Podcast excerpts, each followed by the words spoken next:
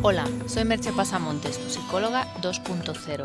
Puedes encontrar más información sobre mis servicios de psicoterapia, coaching, coaching con caballos, formación, etc. en libros www.merchepasamontes.com. El podcast de hoy lleva por título Cómo evitar el comer por comer.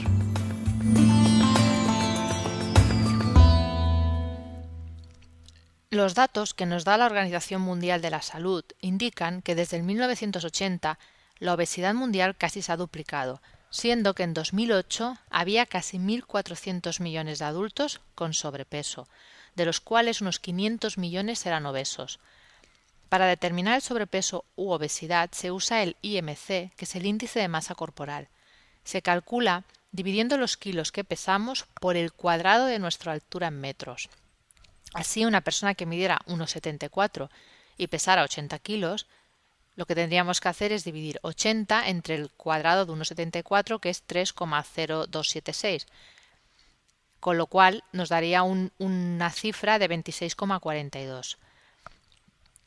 Para saber cómo mm, valorar este resultado hemos de pensar que entre 18,5 y 25,99, o sea, hasta 26, sería un peso normal de 26 a 29,99 sería sobrepeso y más de 30 obesidad, siendo que, por ejemplo, más de 40 sería ya una obesidad mórbida, mm, eh, peligrosa.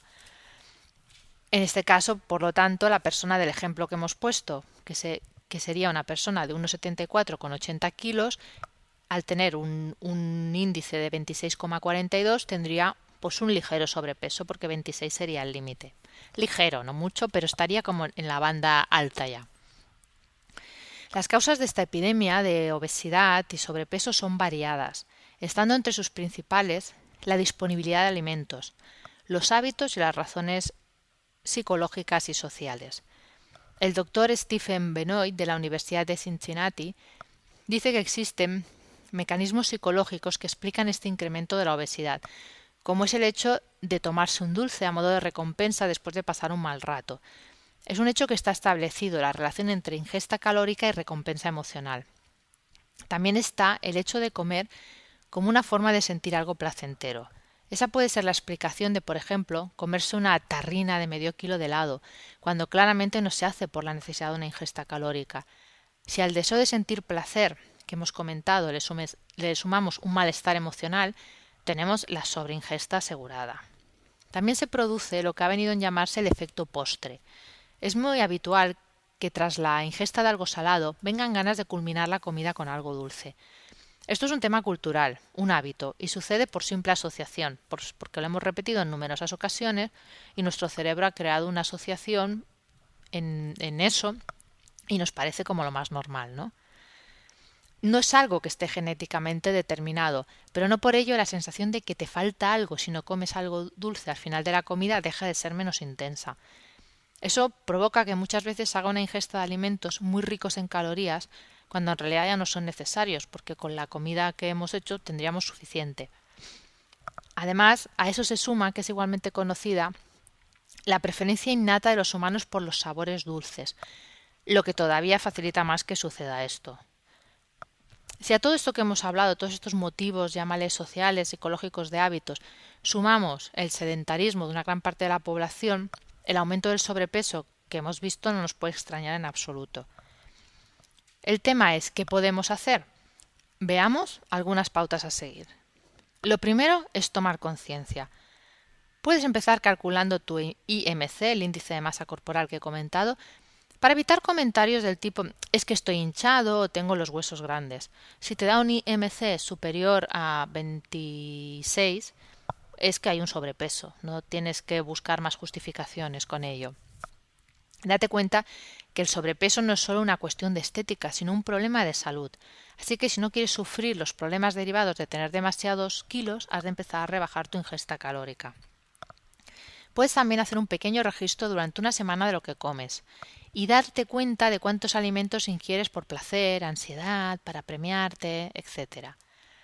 Una vez sabes esto, eh, se, eh, se, trata de sustituir algunos de esos alimentos de la lista anterior, los de placer, ansiedad, premiarte, por otras actividades placenteras o relajantes. Al principio te costará, ya te digo yo que te costará, por la fuerza del hábito, pero verás como si pones algo de voluntad en un tiempo lo irás consiguiendo y romperás ese hábito. Trata también de comer de forma equilibrada en las comidas principales del día y de no quedarte con hambre, pues si te quedas con hambre es más fácil que luego picotees y no te saltes ninguna comida.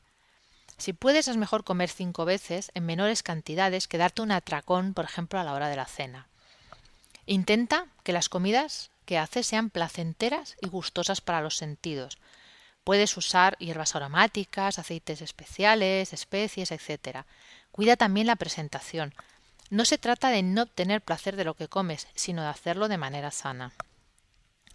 Déjate algún pequeño premio alimenticio durante la semana, pero programa cuándo, no lo dejes al azar. El problema no es comer, qué sé yo, un postre de manera puntual, el problema es hacerlo continuamente.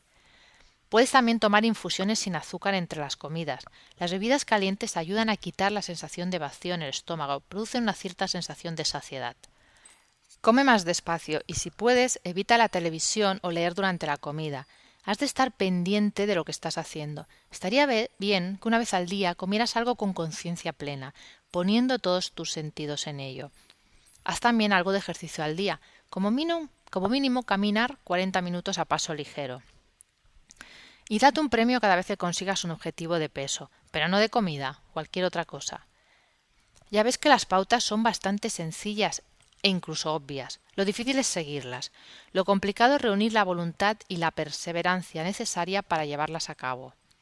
Pero si tu IMC es de 30 o más, deberías encontrar el modo, y si es de entre 26 y 30, sería recomendable, pues tu salud está en juego.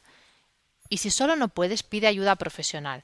Muchas veces nos empeñamos en hacer por nosotros mismos cosas que se hacen mucho mejor con ayudas de expertos. Solo te voy a hacer una pregunta. ¿Cuál es tu IMC?